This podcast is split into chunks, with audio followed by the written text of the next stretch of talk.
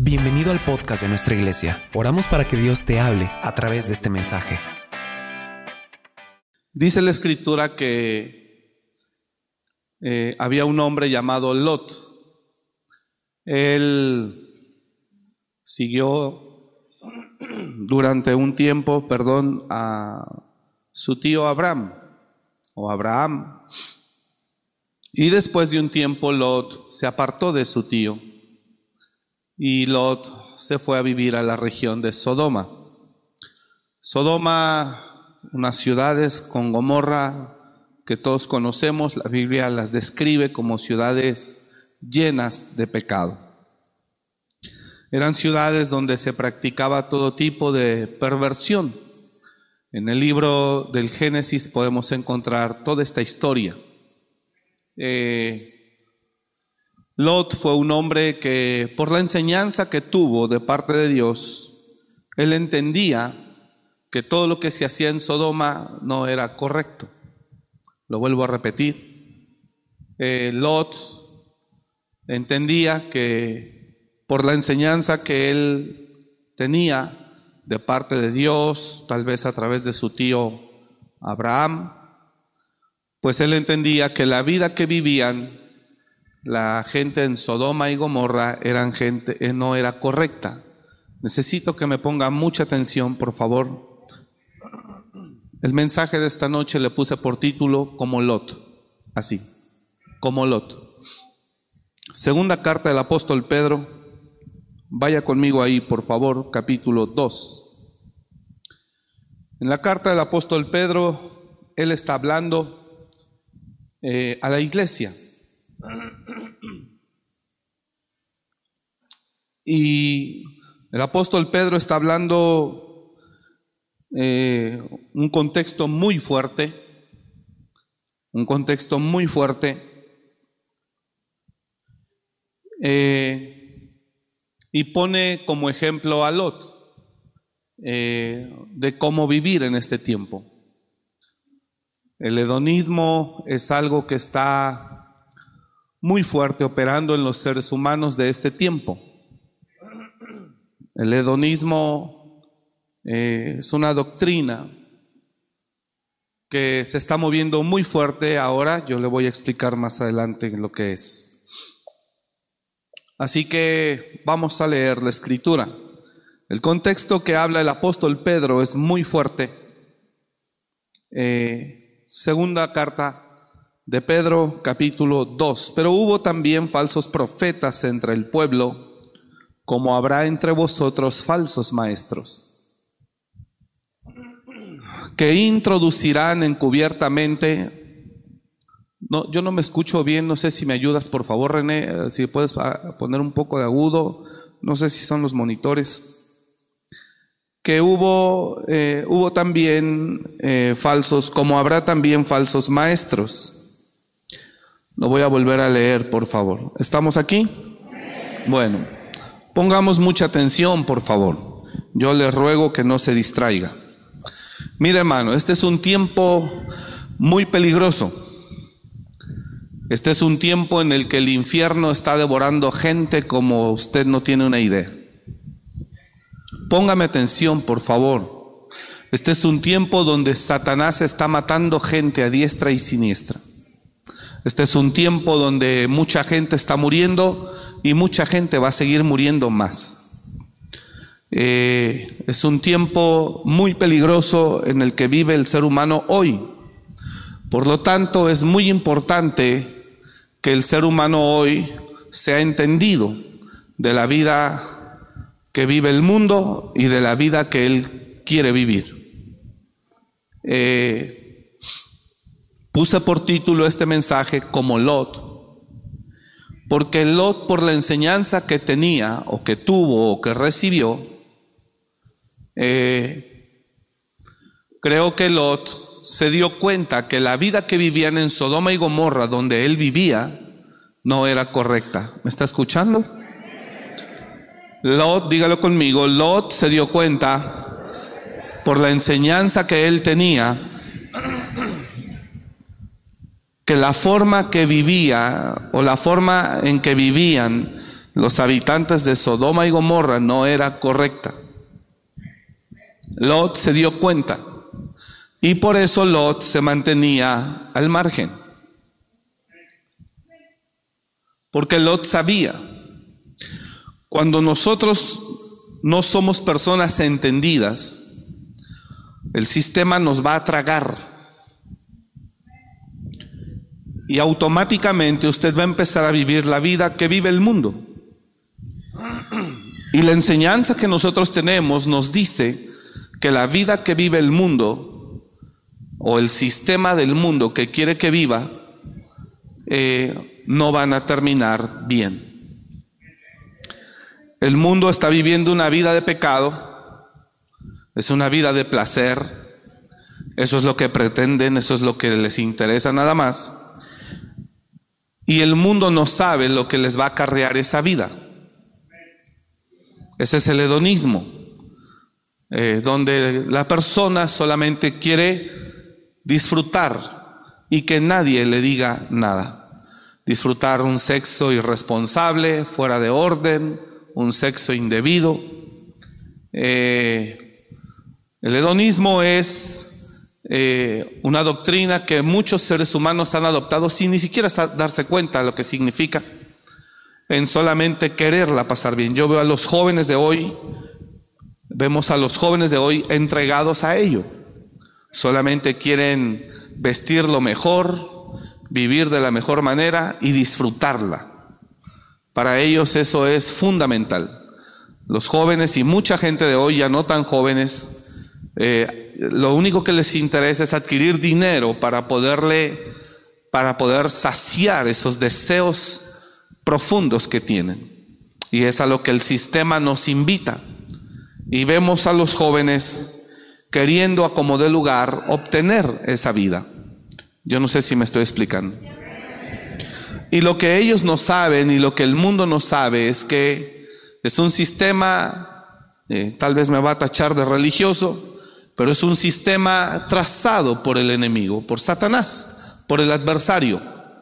Es un sistema donde él, con esa estrategia y con ese sistema, está engañando, matando y destruyendo a la gente, devorando gente, eh, sin que la gente se dé cuenta que el enemigo está destruyendo familias, destruyendo vidas totalmente. Solo las personas entendidas, diga conmigo eso por favor, solo las personas entendidas se dan cuenta. Pero todo aquel que no es entendido lleva el daño. Dice la palabra de Dios en Proverbios que el entendido se aparta, mas el simple lleva el daño. El simple ni cuenta se da cuando le llega y ¡pum! hasta que lo destruye. La generación de este tiempo solo quiere recurso, dinero para poder disfrutar la vida y darse esa vida. Eh, estoy escribiendo un tema, no lo he terminado, donde yo recuerdo que generaciones pasadas, ayúdeme con los niños, por favor, yo le ruego, hay escuela de pequeños, los maestros les pueden atender muy bien. Allá incluso dice, me dice la pastora que les están festejando el Día del Niño desde ahora, fíjese nomás, bien adelantado, así que con mayor razón llévelos para que podamos estar aquí. Eh, ya se me fue lo que le estaba diciendo, ¿ve? Por andarme metiendo en lo de los niños. Este. No, pues me sacaron más todavía porque no entendía a nadie. Este. Ubíqueme porque estaba desarrollando algo importante. Sí, el entendido se da cuenta, pero estaba un poco adelante de eso. Amén, gracias. Las generaciones pasadas se importaban más en muchas otras cosas que las generaciones de hoy. Le voy a decir algo. Las generaciones pasadas les importaba mucho el honor, el respeto. Les importaba mucho eh, la trayectoria de integridad, de rectitud. Las generaciones de hoy no les importa lo que la gente piense de ellos. Ellos solo quieren divertirse y, y no les importa construir un legado. De hecho, el tema que estoy desarrollando se llama es así, construyendo un legado. Y hay personas, las personas pesan por su integridad. Las personas valen por su integridad. Las personas valen por su honestidad. Y en la Biblia hay hombres así. Pero las generaciones de hoy yo me doy cuenta que lo que quieren es fama. Y fama, fama no tiene que ver con una gran persona. Fama no tiene que ver con ser un hombre de honor, de respeto, de admiración. Eh, la fama no tiene que ver con eso. Es más, lo digo sin ofender a nadie, pero hay gente famosa que no vale un centavo. Perdón que lo diga así, pero si no, no se entiende. Hay gente famosa que no vale un centavo. O hay gente que puede tener mucho poder. Hay gente que puede tener, eh, que puede tener fama o poder o riqueza y ser gente despreciable. Eh, y hay gente que puede ser humilde, sencilla, y tal vez sin todos los recursos del mundo, ah, sin todos los recursos del mundo, eh, pero ser una persona de respeto. Dije por ahí hace unos dos domingos, no recuerdo, no a cualquiera se le puede llamar Señor. No a cualquiera se le puede llamar Señor o brindar un respeto. En la Biblia hay personas así. La generación de hoy a mí me muestra o yo observo que le importa es un comino. Lo que su propia familia hable de ellos, no les importa. No les importa lo que sus propias, eh, las personas que les conocen piensen de ellos. No le importa construir un legado. No le importa dejar huellas. No le importa de verdad trascender en ese sentido. Lo que le importa es disfrutar el placer a lo máximo. Repito, cuando una persona es entendida de parte de Dios, la persona entendida puede observar. Diga conmigo eso, una persona entendida puede observar la conducta o el proceder de eh, de una ciudad, de una nación, de un gobierno o de un individuo. Una persona entendida, con un fundamento correcto, puede fácilmente observar el proceder de un individuo, de una persona, de una nación o de toda una eh, raza humana. La persona entendida puede observar y mirar. Y Lot es el modelo eh, bíblico que estoy tomando esta noche. Lot es el modelo que nos habla de ser una persona que por la enseñanza que recibió de su tío Lot, estoy seguro, de su tío Abraham, perdón, por la enseñanza que él recibió, él se pudo dar cuenta que la forma de vida que, llevaban en Sodoma y Gomorra sus habitantes no era la correcta. Yo no sé si me estoy explicando. Bueno, es impresionante mirar gente cristiana que piensa como la gente del mundo. Eso significa que el sistema te ha tragado. Porque hay gente que se dice ser cristiana que lo malo no lo mira como malo.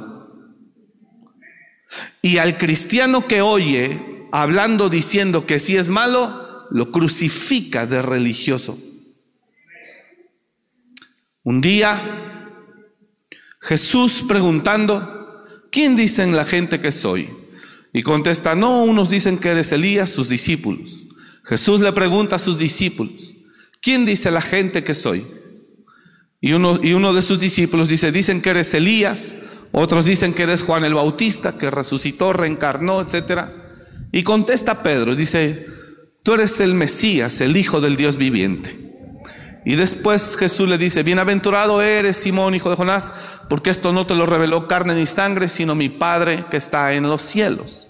Entonces ahí Pedro se siente pues muy orgulloso de que fue espiritual y que Jesús lo halagó por su forma de mirar a Jesús o entender quién era Jesús. Pero dice que pasado un momento, después Jesús expresa expresa que él será llevado a la muerte en Jerusalén, lo matarán, caerá en manos de malhechores y lo matarán. Y después Pedro, en la nueva traducción viviente, dice que lo tiene aparte, lo lleva aparte y reprende Pedro a Jesús. No, Señor, ¿cómo dices eso? Nunca te acontezca tal cosa. ¿Cómo se te ocurre decir eso? Pedro sintió que tenía el enfoque correcto. Pedro sintió que tenía el enfoque correcto. Mire todo lo que estoy hablando para que usted entienda el mensaje. Y Pedro reconviene con Jesús y dice la NTV que lo reprendió. Entonces Pedro lo llevó aparte y comenzó a reprenderlo por decir cosas semejantes. Dios nos libre, Señor, dijo eso, perdón, dijo, eso jamás te sucederá a ti. El siguiente verso, aquí es donde quiero llegar. Entonces Jesús se dirige a Pedro y le dije y le dice, "Aléjate de mí, Satanás. Representas una trampa peligrosa para mí. Ves las cosas solamente desde el punto de vista humano, no desde el punto de vista de Dios." Bueno, una persona entendida, diga conmigo, una persona entendida pueden mirar con facilidad cómo la generación de este tiempo va rumbo a una destrucción. Miren, está habiendo una violencia impresionante, al menos en nuestro país. Asesinatos espantosos. Eh, no solo de mujeres, también de hombres. Y por supuesto que no estamos a favor de que se mate a nadie, yo me quedaba preguntando, me quedaba pensando, las mujeres están defendiendo ni una menos, ni una menos, pero matan hombres y nadie dice, ¿por qué? Desaparecen hombres y tampoco nadie dice, ¿qué vamos a hacer? El punto es que ahorita el enfoque está hacia la mujer. Si usted fuese entendido espiritual, usted se daría cuenta quién está, quién está eh, orquestando todo esto que está pasando en el mundo. Pero el mundo no lo sabe. Y le digo algo, y seguirá habiendo más asesinatos. Las marchas no van a detener a nadie, por no decirle que las marchas no van a detener a Satanás. Los grupos sociales y activistas exigen al gobierno que dé una solución cuando ni siquiera está en el gobierno la solución. La gente está muriendo porque la gente lo que no sabe es que practicar el hedonismo le traerá muerte. La gente hoy está en una posición en la que yo quiero vivir mi vida como yo quiera y nadie tiene por qué decirme nada. Las mujeres exigen, yo puedo, debo de, tengo el derecho de andar a las 2, 3 de la mañana en la calle vestida como quiera y nadie me debe de tocar. Y ella solo se planta en eso. Y tiene todo el derecho y la razón. Lo que ella no sabe es que en esa libertad que exige, viola leyes espirituales. Y en esa libertad de yo puedo andar con quien quiera y no tienes por qué golpearme, ya no te amo a ti, ahora yo me entiendo con este otro y tú no tienes por qué decirme nada. Porque ahora yo ya me estoy acostando con Él y yo estoy tratando de ser feliz y de disfrutar y contigo eso se acabó. Así que tú no tienes nada que decirme. Ahora yo voy a hacer acá mi vida como yo quiera. Y ella no se da cuenta que en esa libertad que el mundo le dice que debe de exigir, no se da cuenta también el daño que causa y que se causa a sí misma.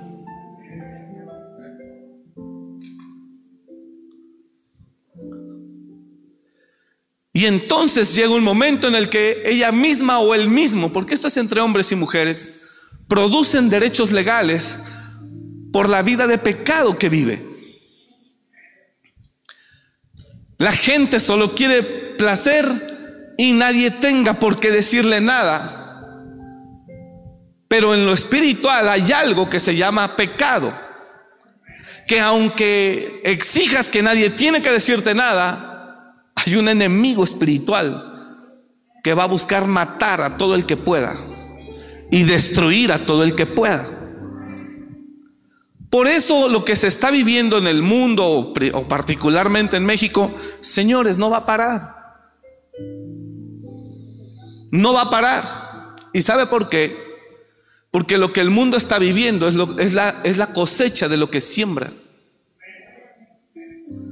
Está sembrando pecado, va a cosechar muerte. Aunque no lo quiera ver así, el entendido sí lo ve. Y no se da cuenta que toda esa vida que tiene, que, practica por, por placer, porque quiere estar bien, porque quiere disfrutar la vida, lo está acercando cada vez más a la muerte. Pero el mundo no lo ve, solo el entendido. Y por esa razón, si tienes tú un punto de vista desde el enfoque humano, es muy probable y seguro que usted diga que yo estoy equivocado. Que porque cada ser humano puede vivir como quiera y no le tiene que pasar nada. Y ahí es el error. Hmm, qué fácil sería.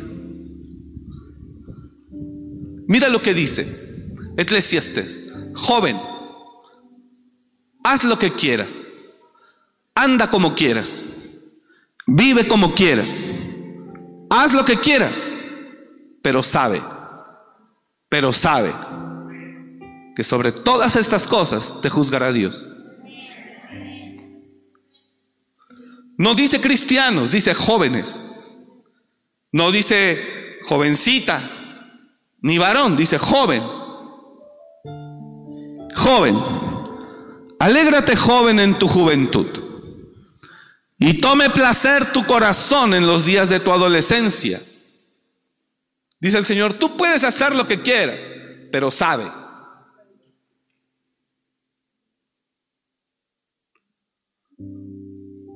Yo necesito mi derecho de, que exijo mi derecho de andar donde quiera y que no me pase nada.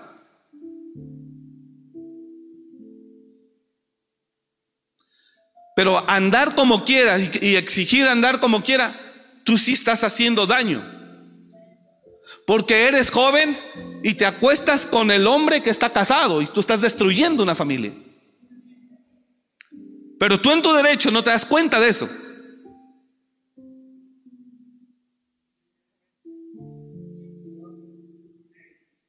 Las que tienen su sugar, por ejemplo, ¿no? En serio, no es para risa. O sea, ella se acuesta con ese hombre 20 años mayor que ella. Ella dice, no tengo problema, me da lo que yo le pido, le doy lo que él quiere. Ese es un trato de placer. Y a ella le importa un bledo que él está casado. Entonces ella no se da cuenta ni reconoce el daño que ella está causando. Y después exige, nadie me tiene que tocar. Yo soy libre de hacer lo que quiera.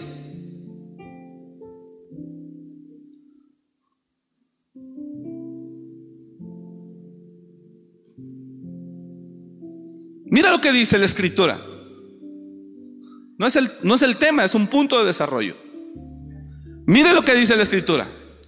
Joven, alégrate en los días de tu juventud, en los días de tu adolescencia. Tome placer tu corazón Haz lo que quieras. Alégrate joven en tu juventud y tome placer tu corazón en los días de tu adolescencia.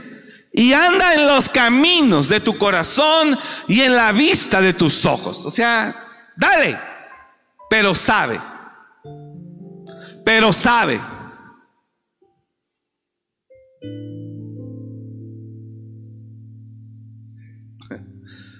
Entonces, si eres un poquito entendido, voy a hablar fuerte, si eres un poquito entendido, te darás cuenta que querer hacer lo que quiere y que nadie me diga nada es una forma estúpida de pensar.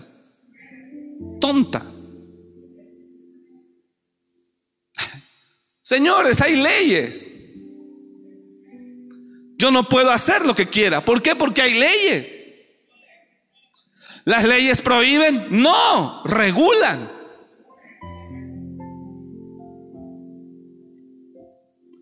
Y así como hay leyes naturales, también hay leyes espirituales. Hay una ley espiritual que Dios le establece a Satanás y le dice, todas las almas son mías. El alma que pecare, esa morirá. Usted no vive una vida de pecado, usted no tiene por qué temer. Usted no vive una vida de pecado, usted no tiene por qué temer.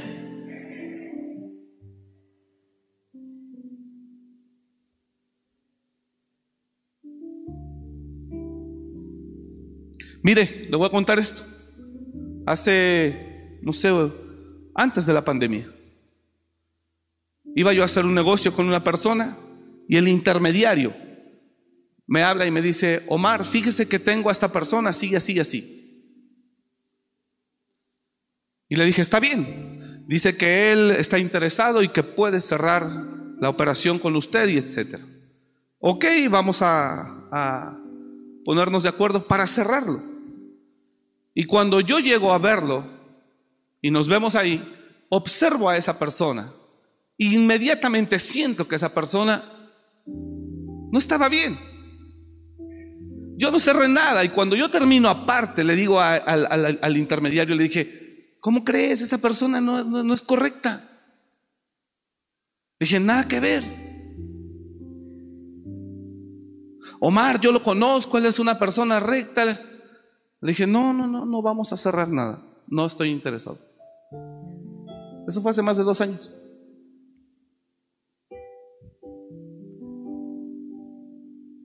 Y no cerré nada, dije no. Hace unos meses, usted escuchó que ahí sobre Enrique Ramírez una balacera en un antro y mataron a creo que a cinco, no sé qué, se ven los videos. Bueno, al principal que fueron a matar es el que quería cerrar la operación conmigo. Y yo miro en la televisión. No quise nada tener que ver con esa persona. Y fue la primera vez que lo veía y dije, no,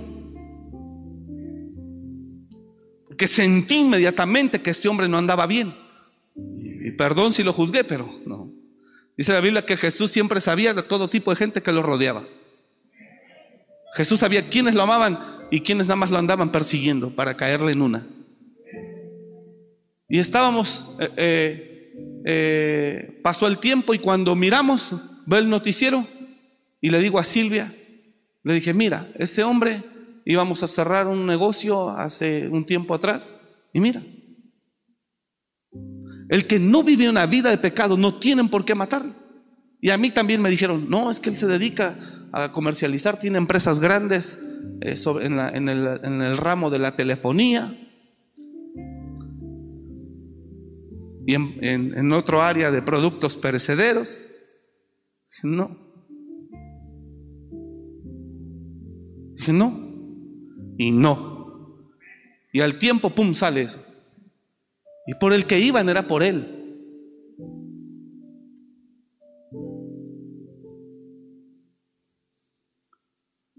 Cuando usted no vive una vida de pecado, usted no teme nada. Usted no teme nada. Porque aunque usted no crea, Dios gobierna. Y al mismo Satanás tiene límites. Y no tiene por qué andar escoltado, ni tiene por qué andar, porque Dios lo guarda. Porque las leyes espirituales establecidas reclaman su integridad.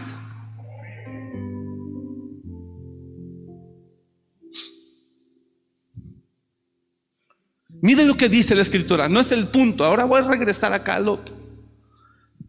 Mire lo que dice la escritura. Porque toda autoridad por Dios ha sido establecida. Sométase toda persona, así comienza. Porque no hay autoridad sino de parte de Dios. Y las que hay, por Dios han sido establecidas. Y mire lo que dice. Regrésame el verso 13.1 de Romanos. Sométase toda persona a las autoridades superiores, porque no hay autoridad sino de parte de Dios. Y las que hay, por Dios han sido establecidas. Siguiente verso. De modo que quien se opone a la autoridad, a lo establecido por Dios resiste. Y los que resisten acarrean condenación para sí mismos. ¿Qué es la autoridad? La autoridad es la persona o el organismo que establece leyes. Los que hacen leyes. Y aún los gobiernos están sujetos a esas leyes. Por eso enjuician eh, gobernadores, presidentes, y etcétera, etcétera. El que decía, mochenle las manos, ahora a él lo agarraron por lo mismo. Porque ni él está por encima de las leyes, aunque fue una autoridad. Siguiente verso. Porque los magistrados no están para infundir temor al que hace el bien. Fíjese eso. Porque los magistrados no están para infundir temor al que hace el bien, sino al malo. ¿Quieres pues no temer la autoridad? Haz lo bueno. No cambies el texto, por favor. ¿Quieres pues no temer la autoridad? Haz lo bueno y tendrás alabanza de ella. Qué impresionante. Ahora ponga atención acá. No, ya no voy con el pastor porque el pastor dice, el pastor habla, el pastor exhibe. Haga lo bueno y el pastor lo halaga.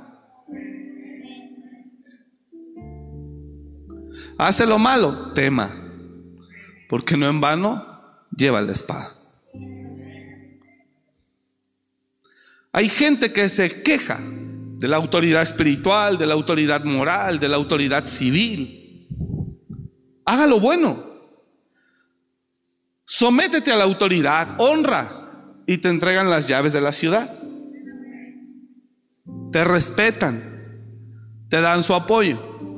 Honra a tus padres, la autoridad moral, y tus padres van a decir, hijo, me siento orgulloso de ti. Honras a la autoridad espiritual, la autoridad espiritual te halaga.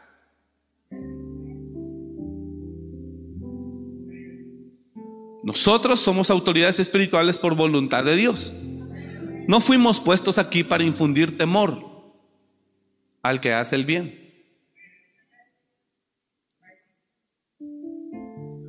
Yo no sé si me está siguiendo.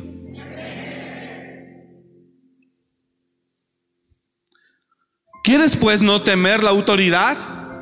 Haz lo bueno y tendrás alabanza de ella. Y aquí hay mucha gente a la que hemos exaltado, reconocido, aplaudido y honrado públicamente.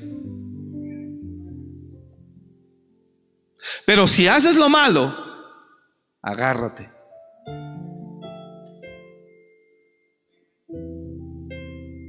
Porque no en vano lleva la espada. Es que habló de mí, pero no fue porque hiciste lo bueno. Tiene facultad de juzgar. El espiritual juzga todas las cosas. El natural no. ¿Por qué el natural no juzga todas las cosas? Porque no las entiende.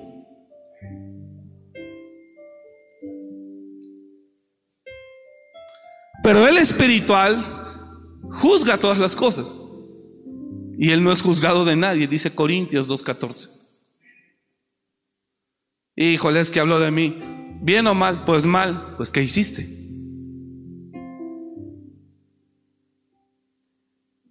Y se queja y se ofende. Pues ¿qué hizo? Si hubiera hecho lo bueno, aquí todos sabrían que eh, princesita es la mejor. Si hace lo malo, tema. ¿Por qué? Porque no en vano lleva la autoridad. Yo no sé si usted está entendiendo esto. Porque los magistrados no están para infundir temor al que hace el bien, sino al malo. ¿Quieres pues no temer la autoridad? ¿Quieres pues no temer la autoridad? Haz lo bueno y tendrás alabanza de ella.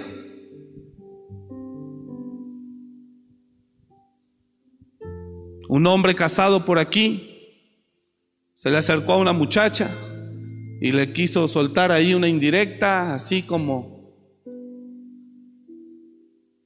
Y después él dice, ya no quiero seguir, porque no me quiero convertir en prédica. Ah, tema. ¿Qué anda de arrastrado? Coscolino rabo verde, viejo cochino. ¿Si comprende eso? Ah, pero si es íntegro, honesto y recto, ¿qué tiene? Respeto, alabanza, admiración y reconocimiento.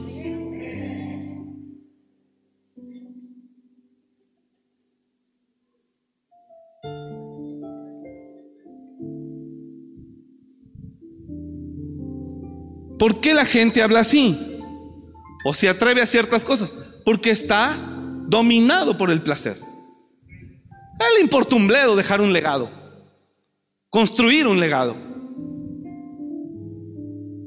Le importa un bledo que la gente el día de mañana diga, no, ese hombre es un hombre, mis respetos. No, él está dominado por la lujuria o el placer y él lo que, él lo que quiere saciarse, no le importa cómo se ve ante la sociedad. Las personas no valen por lo que tienen, sino por lo que por cómo proceden. Por lo que son. Las personas no valen por lo que tienen, sino por la conducta, por cómo se han conducido. ¿Por qué le dice eso a ella? Ya no le sigo porque no me quiero convertir en prédica. Claro, yo no estoy para infundir temor. ¿A quién? No le oigo a quién. Al que hace el bien. ¿Quieres pues no temer la autoridad?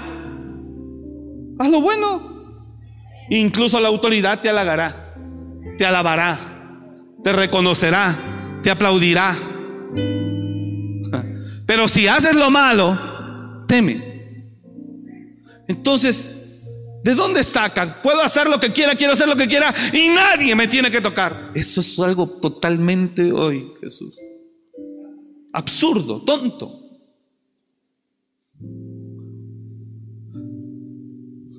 ¿Cuál es la única forma en la que puede hacer lo que quiera? Que sea el único que vive en este mundo.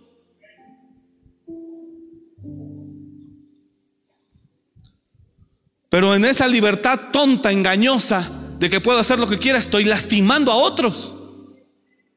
Y eso me hace responsable. Y por lo tanto me hago acreedor. ¿A qué? A ser juzgado.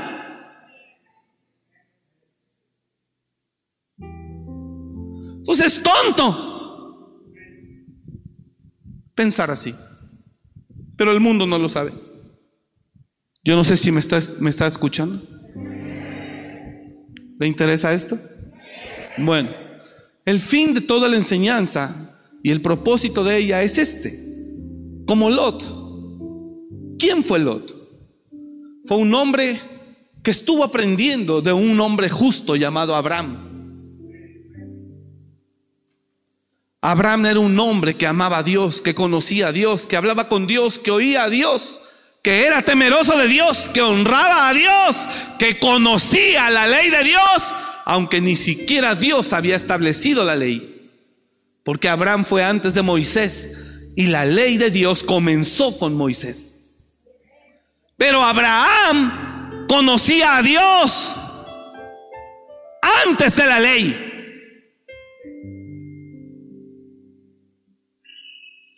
Y amaba a Dios.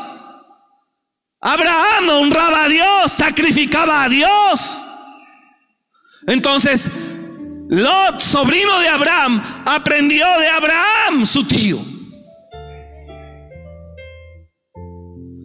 Pero hubo un momento en que Lot se separa. Y Lot se va hacia, hacia las llanuras de Sodoma, de Gomorra. Y Lot mira la conducta de esa gente. Y por el entendimiento que Lot tenía, el entendimiento en Lot se desarrolló por la enseñanza que recibió de su tío, que fue como un padre para él. Si usted tiene una enseñanza torcida, ¿cómo podrá ver lo injusto, lo incorrecto, lo indebido? ¿Cómo? Usted crece en medio de ladrones en su familia, de mentirosos, engañadores, fraudulentos, infieles, fornicarios, adúlteros. ¿Cuándo usted creerá o sabrá que eso que hace está mal?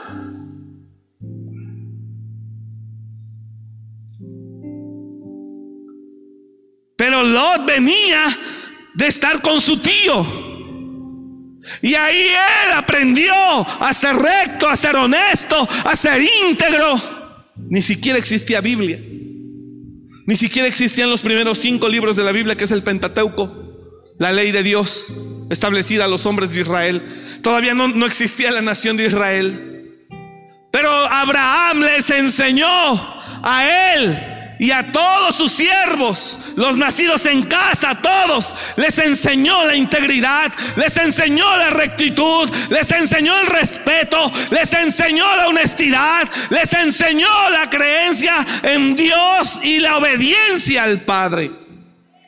Entonces, míreme acá. Abraham y Lot se separan. Y Lot se va solo, ahora ya como Señor como Señor. Tenía su, gente, su ganado. Dice la Biblia que tenía muchas ovejas, mucho ganado, que era rico. Y él se va hacia Sodoma con su familia. Y lo admira que la vida que viven en Sodoma y Gomorra no es la correcta conforme a su enseñanza. Entonces lo primero que tenemos que revisar aquí y en los que se dicen ser cristianos es para que miren las cosas como Dios las mira, es qué tipo de enseñanza tiene. Es lo primero.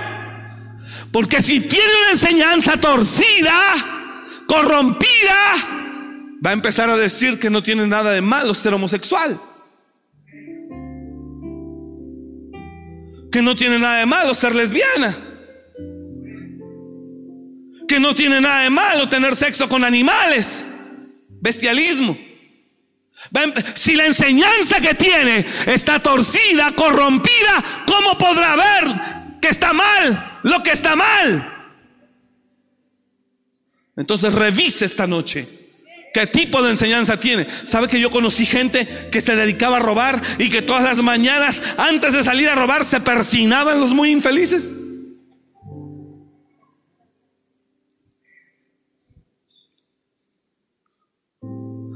Antes de salir a delinquir ellos se persinaban y se encomendaban a la Virgen. ¿Qué tipo de enseñanza tiene?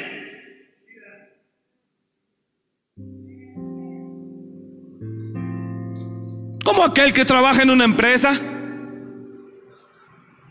y roba, y roba, y roba, y roba, y roba, pero no lo ve mal. ¿Qué tipo de enseñanza tiene? Y de ese dinero que roba, compró un millar de tabique, otro millar de tabique, y atrás, en el patio de atrás, construyó otra habitación para vivir mejor. Pero él no mira cómo lo obtuvo. Como también cuando eres una misma, eh, eh, cuando eres, eres policía y todo lo que tienes es robado. Cuando venga Dios a probar la obra de cada uno, todo eso se esfumará y decir, ¿ves? No hiciste nada.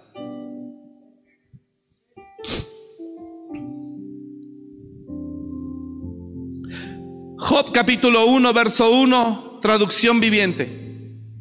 Me gusta. Que dice cómo Job se cuidaba de no hacerle daño a nadie, de no hacerle mal a nadie.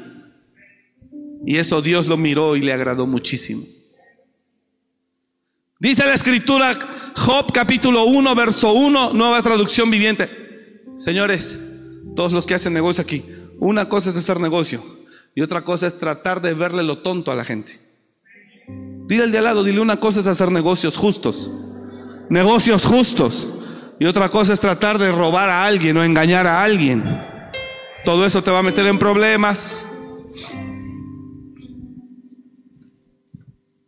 Usted está acá. Había un hombre llamado Job que vivía en la tierra de Uz. Mire, míreme acá antes de continuar leyendo. Míreme acá, por favor. Ahorita usted la va a leer ahí en la pantalla. Escuchen. El mundo piensa, porque está corrompido, que si no se tranza, no se avanza. Pero la Biblia me dice que entre más recto, más rico. Dice la Biblia que Job era el más rico del oriente a base de integridad, rectitud y justicia.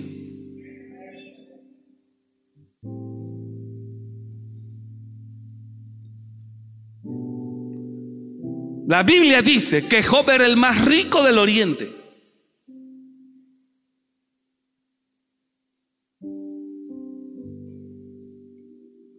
Sin necesidad de hacer chanchullo, de vender gato por liebre de robar, de mentir, de engañar.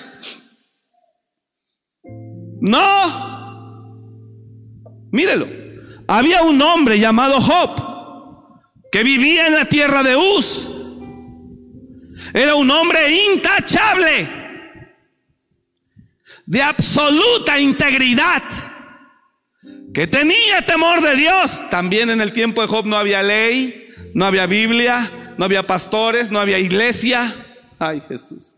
Hoy, hoy a la generación torcida, aunque hay Biblia, aunque hay ley, aunque hay leyes naturales, espirituales, pastores, guías, líderes, de todo. Y como quiera lo chueco no se le quita.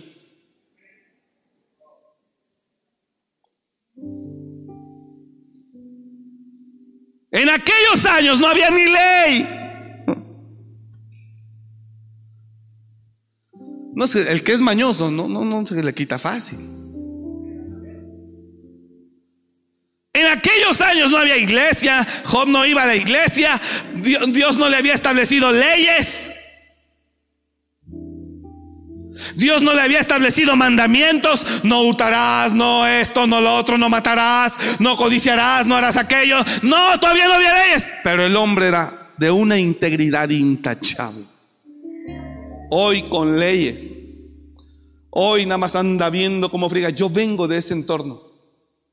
Mire, hermano, yo me junté en México con una familia que vendía droga. A uno de los integrantes de esa familia lo metieron al bote, a la cárcel, pues. Yo llegué a ir a verlo al penal. Su hermano, que seguía vendiendo droga, se metía a la droga donde no le digo. Claro. Y lo revisaban. Usted entraba al penal y lo desnudaban todo y lo hacían hacer sentadillas. Cuando llegabas a los dormitorios, ahí él le sacaba toda la cocaína para que ahí la vendiera. Malo, pero con ganas, ¿no crees que? Y regresando a casa a prenderle su velador a la Santa Muerte. De ahí yo, yo vengo. De una mentalidad en la que yo determino que la autoridad establecida es mi enemigo. Entonces imagínate cuán torcido estás cuando tú odias a la autoridad. Cuán endemoniado, influenciado por Satanás estás cuando odias todo lo que se llama autoridad o gobierno.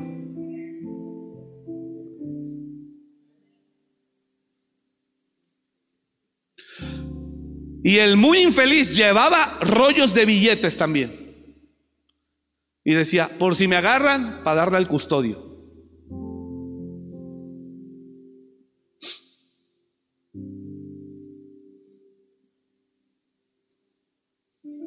Imagínense en esa colonia, a la mamá de ellos le decían doña Diabla, al hijo mayor le decían el diablo, al hijo que estaba en el bote le decían el Maiden. Todos.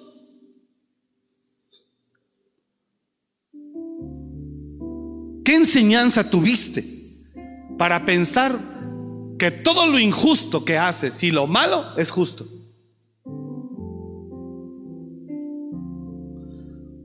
Y el que era mi mejor cuate de esa familia robaba casas, habitación y joyerías. Y llegas al grado de desarrollar esa mentalidad que cuando ves al policía le decías así, ahí vienen los cerdos. Perdón la pregunta, ¿quién es el cerdo? ¿Quién es el cerdo en esta, en esta película? Así se hablaba en el barrio. Ahí vienen los puercos. ¿Y sabe a quién le llamaban los puercos? A los judiciales.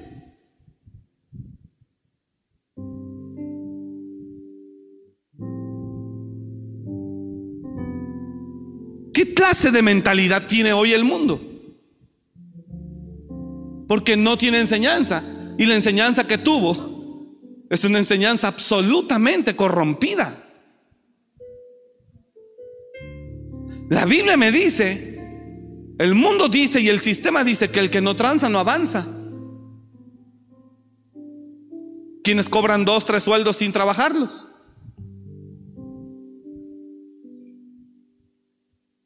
Y a base de eso construyen, amplían sus casas. No, es que es para vivir mejor.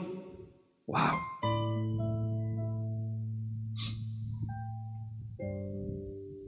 Mira la mentalidad. Y el mundo te dice, el que no tranza no avanza. Y la Biblia me dice que entre más recto, más rico. Que entre más justo, más bendecido.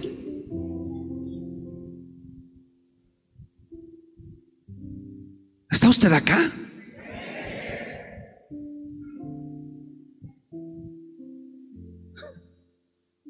Nosotros nos teníamos que cuidar de la autoridad.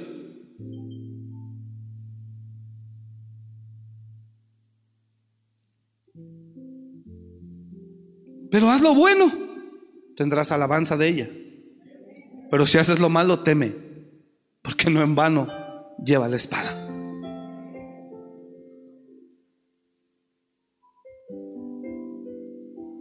Entonces cuando Lot, entonces cuando Lot llega hacia Sodoma, por la enseñanza que él tiene, ¿sí me está siguiendo? Por la enseñanza que él tiene, él entiende inmediatamente que todo lo que hace en esos, en esos lugares no es correcto. Y él dice, no, Señor, yo no. Y este es el tiempo para que usted, así como Lot, Gracias por el entusiasmo, ¿eh, hombre? Este es el tiempo para que usted sea entendido y observe. Este es el tiempo para que usted sea entendido y observe.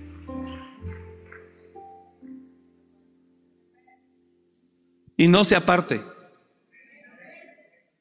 Voy a leer ahora sí, Pedro, ya puedo leerlo porque ya preparé, creo, una plataforma aquí. Mira lo que dice. Segunda carta del apóstol Pedro. Capítulo 2. Vamos a leer rápido, sé que ya tengo el tiempo encima. Pero hubo también, solo si póngale mucha atención por favor. Pero hubo también falsos profetas entre el pueblo. Son aquellos que hablan y guían con mentira con palabra torcida al pueblo. Pero hubo también falsos profetas entre el pueblo, como habrá entre vosotros falsos maestros,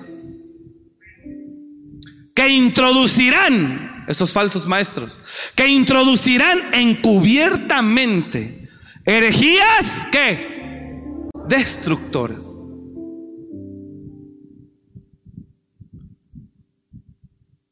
herejías destructoras y aún negarán al Señor que los rescató, atrayendo sobre sí mismos, ¿qué dice? Destrucción qué? Repentina. De repente, diga conmigo, de repente le va a caer. Bueno, ahí va. Considera el contexto, cómo empezamos a leer. Pero hubo falsos maestros, como habrá entre vosotros, hubo falsos profetas, como habrá entre vosotros falsos maestros, que introducirán encubiertamente herejías destructoras eh, y aún negarán al Señor que los rescató, atrayendo sobre sí mismos destrucción repentina. Siguiente verso. Y muchos, ahí está, y muchos que no tienen entendimiento de lo que es la vida justa y recta, y muchos seguirán sus disoluciones. Claro, le van a predicar esos falsos profetas y falsos maestros placer. Es que no quiere. Y muchos seguirán sus disoluciones. Diga conmigo, no seré parte de esos muchos. Vamos, declárelo, no seré parte de eso. ¿Y sabe por qué el mundo lo va a aborrecer más, más y más y más? Dile al de lado, ¿sabes por qué el mundo te va a aborrecer cada vez más y más y más? ¿Sabe por qué el mundo lo va a aborrecer cada vez más y más? Porque lo van a ver cada vez más y más diferente a usted. Y va a llegar el ladrón corrompido a tu negocio. Oiga esto.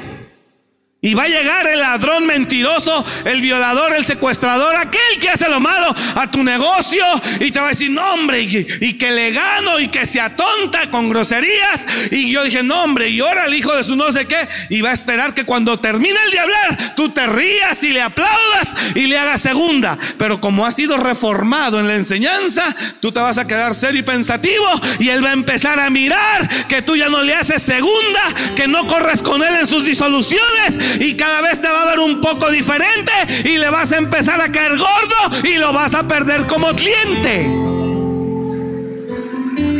No me entendió usted. No sé de qué aplaude, pero bueno. Y lo va a empezar a ver a perder como cliente. Y el sistema le va a empezar a decir a usted inconscientemente, o te haces como todos, o perderás a todos tus clientes.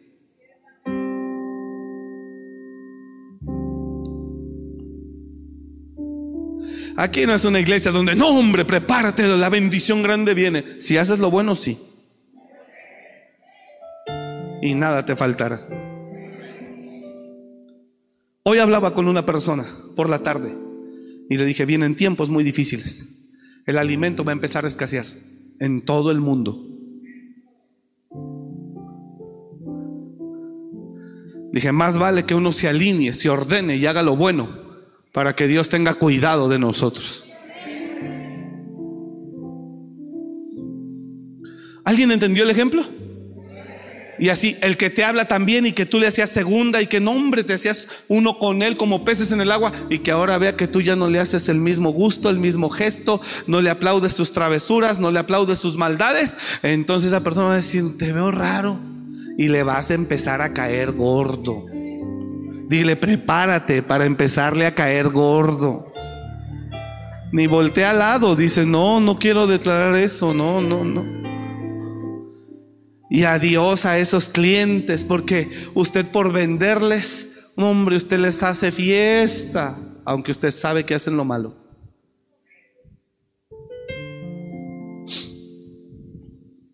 Pero dice la palabra que pobre de aquellos que a lo bueno le llamen malo y a lo malo bueno. Hay de aquellos que a lo bueno le llaman malo y a lo malo bueno, que lo dulce lo ponen por lo amargo, por amargo y lo amargo por dulce. Así que hermanos, escúcheme. Lot llega a una ciudad donde hay perversión. Y él por su enseñanza dice, mm, mm, esto no. Y Lot se aísla pero su familia se la traga el sistema. Y por eso su esposa queda muerta. Y por eso sus hijas salen con bicho de perversión.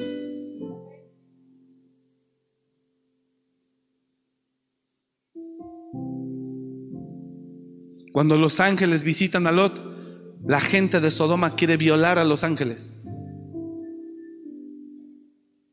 Y Lot les dice, por favor, varones, no hagan tal maldad. Tengo dos hijas, tengo dos hijas que son vírgenes, no han conocido hombre, se las doy a ellas, pero estos hombres no hagan nada. ¿Sabrá Dios si en verdad eran vírgenes todavía? Porque cuando salieron de Sodoma, entre ellas dijeron, vamos a acostarnos con mi papá, vamos a embriagarlo y vamos a acostarnos con él para que tengamos descendencia. Si hubieran tenido enseñanza como su padre, no hubieran hecho eso. Pero el sistema se las tragó. La esposa de Lot, quién sabe cuántos amantes habrá dejado allá en Sodoma, por eso le dolía dejarla. Porque Lot pasaba fuera de la ciudad. Y yo creo que ella pasaba allá adentro dándole vuelo al hilacha. ¿Es en serio? Por eso tal vez no quiso dejar. Y Dios le dijo, sal y no voltees para atrás, porque venimos a mirar y efectivamente esto no sirve para nada, el Señor la va a consumir por fuego. Y cuando oigan, no volteen atrás, porque morirán. Y ella, y ella, volteó y murió. Estoy en el contexto aquí para terminar. Así que quiero que entienda y grábeselo, por favor, para que sepa. No se puede, no se puede estar bien en el mundo y estar bien con Dios. Porque Dios y el mundo nada tienen que ver. Lo que Dios quiere es que el mundo se convierta.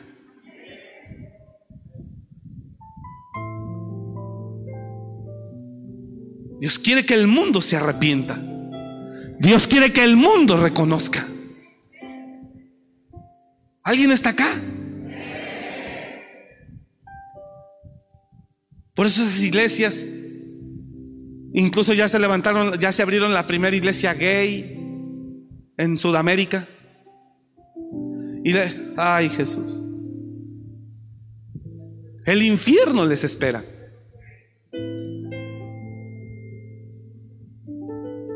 Si no se arrepienten. Hermano, eso está profetizado. Dice la Biblia que se sentará en el trono de Dios la desolación, la aberración, diciendo yo soy Dios. Todo es eso, es la preparación del anticristo. De la blasfemia más grande que está por venir. Donde Satanás en el altar sagrado fornicará Es lo mismo que le dijeron a, Absalón que se le metió el diablo, hijo de David. Se le metió el diablo y él quiso quitar a su padre del trono de Israel.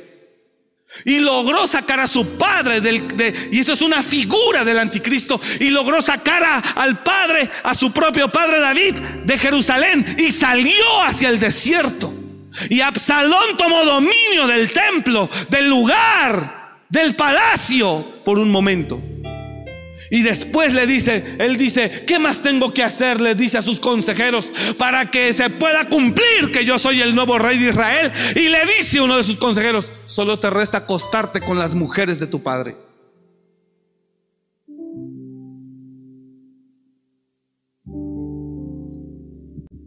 Y él fue y se acostó con ellas, en el lecho de su padre, a plena luz de día. Por eso quedó muerto. Y David regresó al palacio.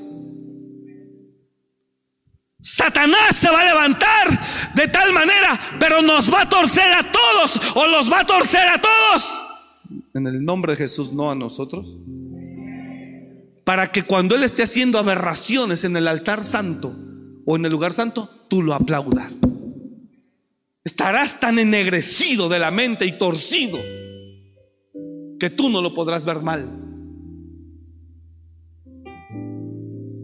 Y como piensa este mundo, y la psicología de este mundo es una porquería. No me importa que se ofenda si es que se siente ofendido. La mente torcida del ser humano, ¿hacia dónde lo está conduciendo? A una guerra. Ya existe la guerra entre sexos, hombre y mujer, cuando Dios no los creó para eso. Dios los creó tan importante al uno como el otro, para complementarse y ser una sola carne. Hoy entre mujeres se odian a los hombres, no lo necesitas.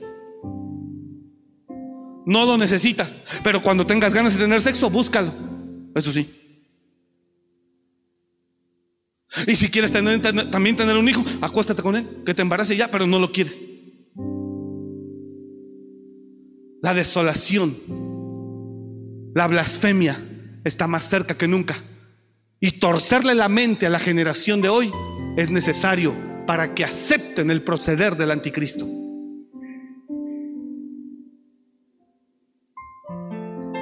Pero el entendido, ¿alguien está acá? Pero el entendido, como Lot. Pero el entendido como Lot. Ay, todavía no termina. Regálame un minuto más. Así como le das tres horas a Netflix. Dame hora y media a mí. Perdón, no creo que te haga mejor bien yo que Netflix, pero busco hacerlo. A Netflix le dedica cinco horas y tres a Face y a Instagram, mirando mugrero y medio. Y la palabra que limpia, porque esto es lo que hace la palabra, limpia. ¿De qué? De inmundicia, de error, de engaño, de mentira, de porquería, de basura. La palabra limpia. Todo lo que el diablo siembra. Por eso Jesús dijo en Juan, ya vosotros estáis limpios por la palabra que os he hablado. Permaneced en mí y yo en vosotros. ¿Sabe qué está haciendo aquí ahora Dios? Limpiándole la cabeza de basura del diablo. Lo que le vende la cochinada de la red social. Que no tiene la culpa la tecnología. La culpa la tenemos usted y yo que decidimos lo que queremos ver. Y después los algoritmos le, mandan a usted lo que usted ha decidido ver. Y la tecnología dice, yo solo te mando lo que tú miraste, lo que tú buscaste, lo que tú escogiste. Y después, ay, no sé por qué me salen puras encuadradas cuando le ve a su esposa. Pues porque es lo que mira. Ah. Ay, no sé por qué me salió esto. ¿Quién sabe por qué? Y el algoritmo de atrás, hipócrita, cobarde, siquiera reconocieras, pero es el que buscas esa porquería. Hijo, esto ya se calentó feo.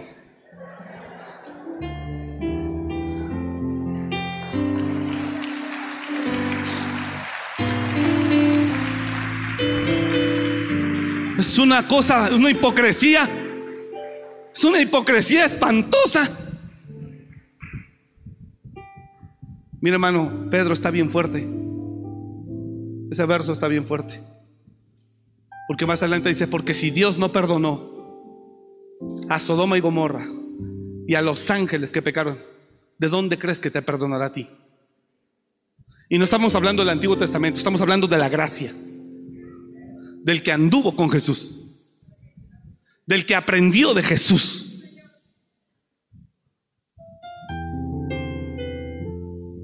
Y por eso al que viene torcido de la mente a la iglesia, no hombre, nos tachan de locos, de exagerados, de religiosos, de extremistas, de machistas. No hombre, ¿sabe cuánta gente ha dicho? Es un macho, es un machista, es un machista. Sí, pues porque tienes llena la mente de humanismo y de todo lo que anda aquí que ve para dónde conduce. Si los seres humanos cada vez estamos en más guerra, somos más enemigos que nunca entre seres humanos. Señores, la tercera guerra mundial está a punto de, acontecer. Está a punto, se está cociendo. Y si hay tercera guerra mundial, a, usted no le va a caer un misil. Entonces, ¿en qué me va a afectar? En que no va a tener que comer. No va a tener trabajo. Y sí le puede caer un misil de pilón. No somos una nación que pelee. Por eso no, nos va, no, hay riesgo de que nos caiga a nosotros. Pero sí que el producto escasee. Está a punto. Y pensando en muchas cosas vanas. Pensar como Dios es una cosa y pensar como el mundo es otra, no las mezcle. Son dos cosas diferentes. Santiago dijo, oh almas adúlteras, infieles, almas infieles, ¿no sabéis que la amistad del mundo es enemistad contra Dios? Cualquiera pues que se constituye amigo del mundo, se constituye enemigo de Dios. Quiere pensar como el mundo y, y saber que está bien con Dios. Esa es la apostasía en la iglesia. Y el que predica eso es un apóstata. Y dice la Biblia que ya de antemano viene su destrucción. Y su pago está listo.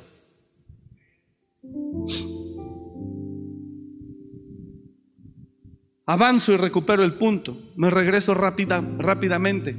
Mire lo que dice la Biblia de Job. Porque no le terminé de leer ese verso. Quiero que lo concluyamos. Voy a Pedro y concluyo y nos vamos. Mire lo que dice la escritura en Job 1.1 NTV. Era un hombre intachable. Había, un hombre llamado, llamado Job que vivía en la tierra de Uz. Era un hombre intachable de absoluta integridad, absoluta integridad, que tenía temor de Dios y se mantenía apartado del mal. Repito, sin pastor, sin líder, sin coach, sin enseñanza, sin leyes, pero el hombre era temeroso de Dios y apartado del mal. Por eso dice la escritura en Romanos que cuando los gentiles que no tienen ley, que no conocen a Dios, hacen por naturaleza lo que es de Dios, estos son ley para sí mismos. ¿Sabe por qué? Porque lo que los pastorea es su conciencia. Y usted no necesita conocer de Dios para saber lo que es bueno y lo que es malo. Porque cuando los gentiles, dice la palabra, que no tienen ley, dámela por favor ahí rápido, rápido, rápido. Usted viene cada ocho días, le regala 20 horas a la semana Netflix, no le puede dar a Dios dos, tres, cuatro. Él nos está limpiando. Porque cuando los gentiles que no tienen ley, ahí está. También hay gente en este mundo que hace lo bueno sin conocer de Dios. Porque cuando los gentiles que no tienen ley hacen por naturaleza lo que es de la ley, ¿eh? estos, aunque no tengan ley, son ley para sí mismos. Efectivamente alguien vino y dijo, es que aquí venimos con el pastor si ya sabemos lo que tenemos que hacer. Bravo, amén, aleluya. Nada tiene que hablar conmigo. Usted ya sabe. Dígale al lado, como dijo el dominicano, tú ya sabes. Ah, no, el puertorriqueño. Había un hombre, dice, pégame, pégame el texto, pégame el texto, el otro, el de Romanos. Dice, estos son ley para sí mismos, dice la escritura. Estos tres segundos no es culpa mía, ¿eh? Gracias. Porque cuando los, porque cuando los gentiles que no tienen ley hacen por naturaleza lo que es de la ley, estos aunque no tienen ley, son ley para sí mismos. Siguiente verso. Mire lo que dice, mostrando, mostrando con hechos la obra de la ley escrita en sus corazones. Está diciendo, con sus acciones demuestran que la ley está escrita en sus corazones. Acusándoles, dando testimonio a su conciencia. y acusándoles o defendiéndoles sus razonamientos. Y el siguiente verso me parece, más adelante dice, en el día que Dios juzgará por Jesucristo los secretos de los hombres conforme a mi evangelio, por lo cual eres excusable, tu hombre, cualquiera que seas tú. Regreso acá para no seguirme saliendo. Porque dice, tú que predicas que no se adultere, adulteras. Tú que predicas que no se robe, robas. Tú que predicas que no si tienes la ley escrita en tu corazón, ¿por qué lo haces? En fin. Y dice la Biblia de Job, regreso a Job, regreso a Job, regrésame Job por favor. Dice que este hombre era intachable y temeroso de Dios y apartado de hacer el mal y se cuidaba de no hacer y se mantenía apartado del mal. Siguiente verso. Tenía siete hijos y tres hijas. Poseía siete mil ovejas, tres mil camellos, 500 yuntas de bueyes y 500 burras. También tenía muchos sirvientes. En realidad era la persona más rica de toda aquella región. Regrésame al verso 2, por favor, otra vez. Verso 2. TLA, TLA, TLA. Ayúdame, por favor, hijo. Gracias. Traducción lenguaje actual. Verso 2.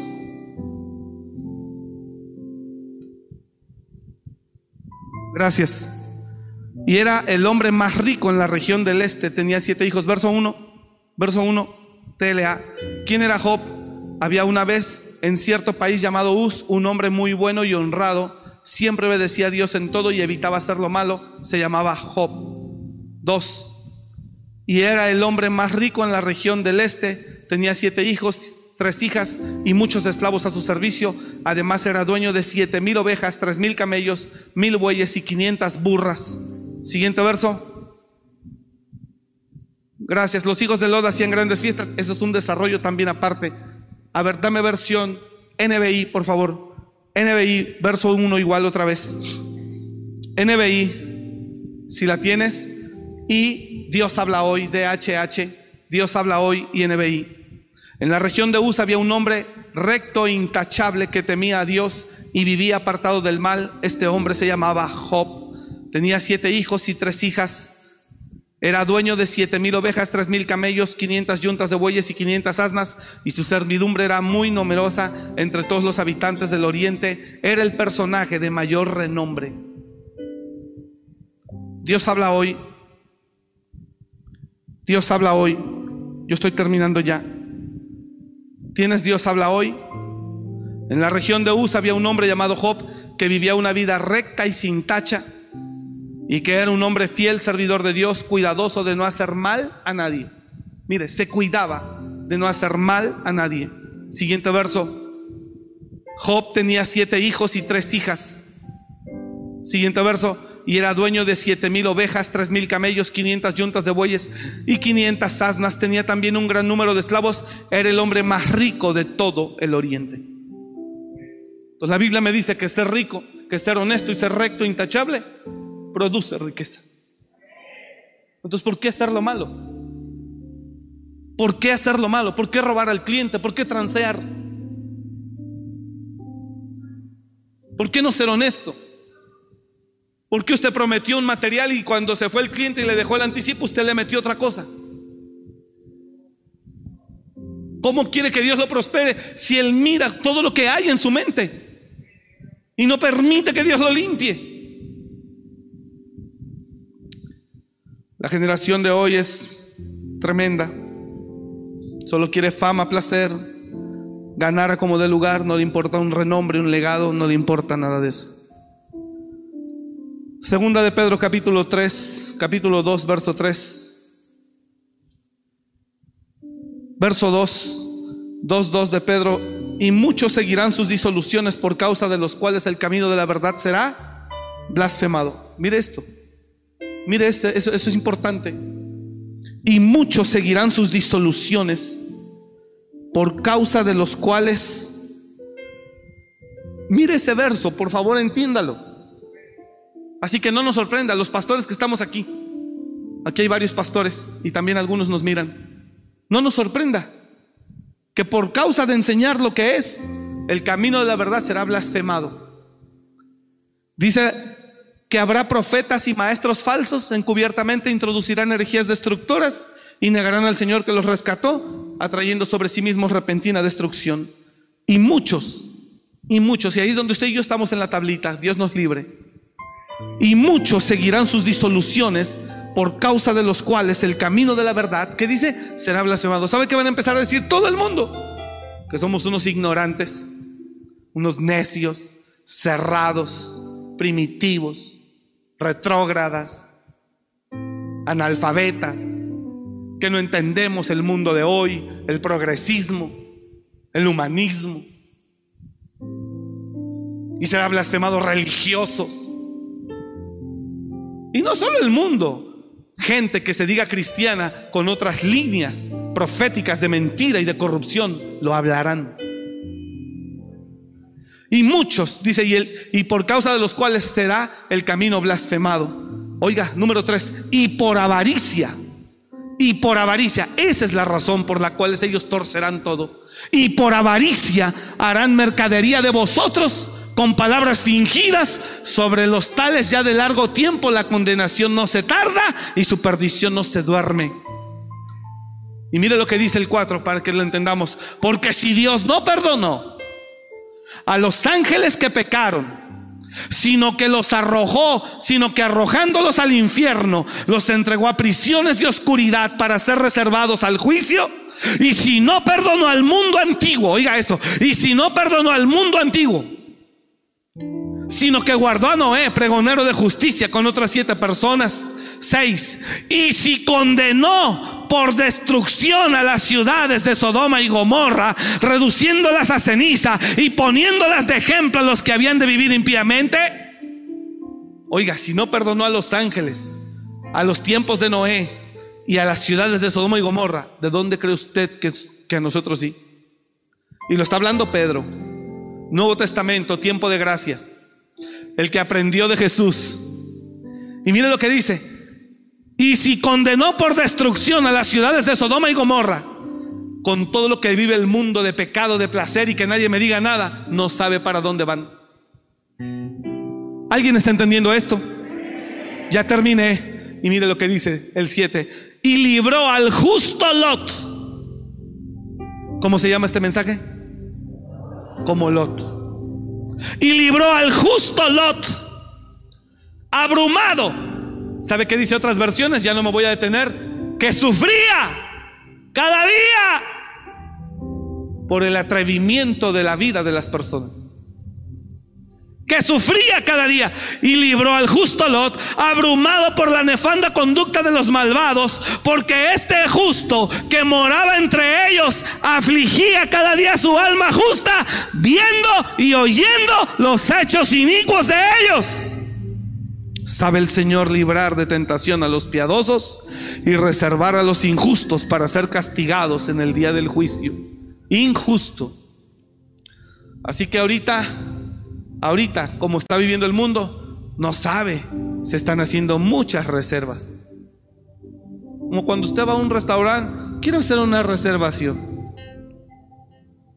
Y ahorita como vive el mundo, ¿sabe qué está haciendo? Muchísimas reservas. Gracias por entenderme. Y así considera Dios a esta generación, atrevidos y contumaces y relacionamos al tema de la autoridad, de lo que hablé hace rato. Atrevidos y contumaces. No temen decir mal de las autoridades superiores o potestades superiores. Mientras que los ángeles que son mayores en fuerza y en potencia no pronuncian juicio de maldición contra ellas delante del Señor, pero estos, pero estos, este es el mundo, es la generación torcida, pero estos, oiga lo que dice, oiga lo que dice, pero estos Hablando mal de cosas que qué. No le oigo que qué. Ah, ese es el punto. ¿Usted ya está hilando todo o no? Hablando cosas que no entienden. Porque lo que entiende cree que lo que se vive con lo que entiende es lo correcto. Hablando de cosas que no entienden. Como animales irracionales, como animales que no piensan, nacidos para presa y destrucción, perecerán en su propia perdición, recibiendo el galardón de su injusticia, ya que tienen por delicia el gozar de los deleites cada día, ya que tienen por prioridad. El gozar de los deleites cada día, estos son inmundicias y manchas, quienes aún mientras comen con vosotros se recrean en sus errores. Significa que hay gente así. Tienen los ojos llenos de adulterio. No se sacian de pecar. Seducen a las almas inconstantes. Tienen el corazón habituado a la codicia y son hijos de maldición. Han dejado el camino recto y se han extraviado siguiendo el camino de Balaam, hijo de Beor, el cual amó el premio de la maldad. Y fue reprendido por su iniquidad, pues una muda bestia de carga hablando con voz de hombre, refrenó la locura del profeta. Estos son fuentes sin agua, y nubes empujadas por la tormenta, para los cuales la más densa oscuridad está reservada para siempre. Pues hablando palabras infladas y vanas, seducen con concupiscencias de la carne y disoluciones a los que verdaderamente habían huido, y disoluciones a los que verdaderamente habían huido de los que viven en error. Les prometen libertad y ellos son mismos esclavos de corrupción, porque el que es vencido por alguno es hecho esclavo del que lo venció. Ciertamente, si habiéndose ellos escapado de las contaminaciones del mundo por el conocimiento del Señor y la salvación de Jesucristo, enredándose otra vez en ellas, son vencidos, su postrer estado viene a ser peor que el primero. Porque mejor les hubiera sido no haber conocido el camino de la justicia, que después de haberlo conocido volverse atrás del santo mandamiento que les fue dado, pero les ha acontecido lo, del verdadero proverbio, el perro vuelve a tragar su voz y la puerca lavada revolcarse en el cielo.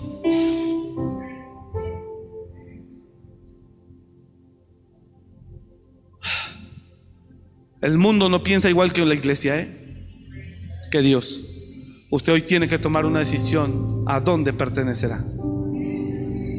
O al mundo o a Dios.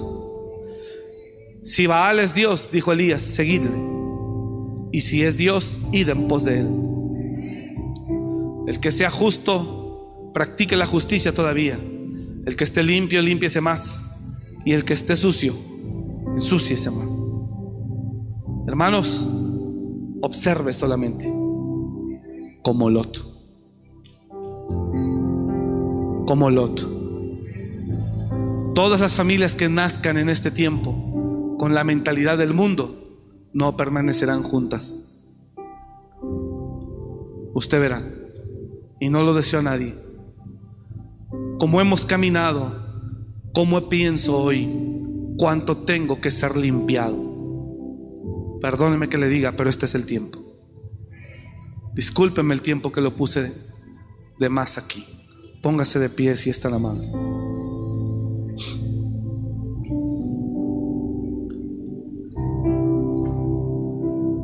De verdad, discúlpeme, pero es necesario vivir como Lot. Cuídese. Allá afuera no todo es correcto. O mucho no es correcto. Cuídese. ¿Me está escuchando?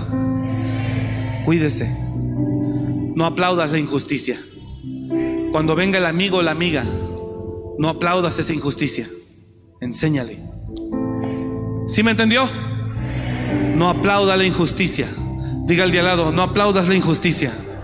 No la sigas enséñale. Padre, yo he dado tu palabra esta noche. Y yo te ruego que tu, tu pueblo la reciba con humildad. Gracias por limpiarnos, por bendecirnos.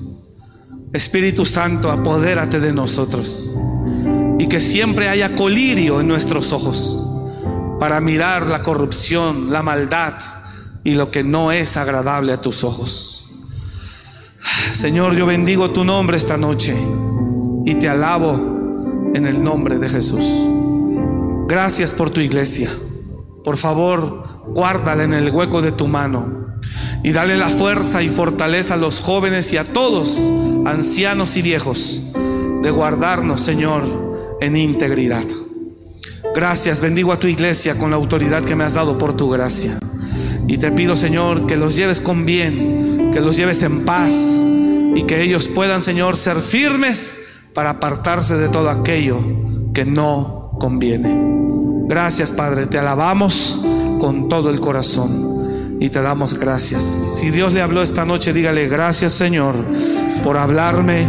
Yo recibo tu palabra en el nombre de Jesús. Amén. Gracias por venir, que Dios le bendiga.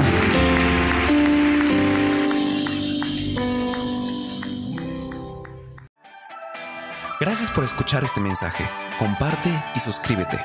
Para más información de nuestro ministerio visita www.amoryrestauracionmorelia.org.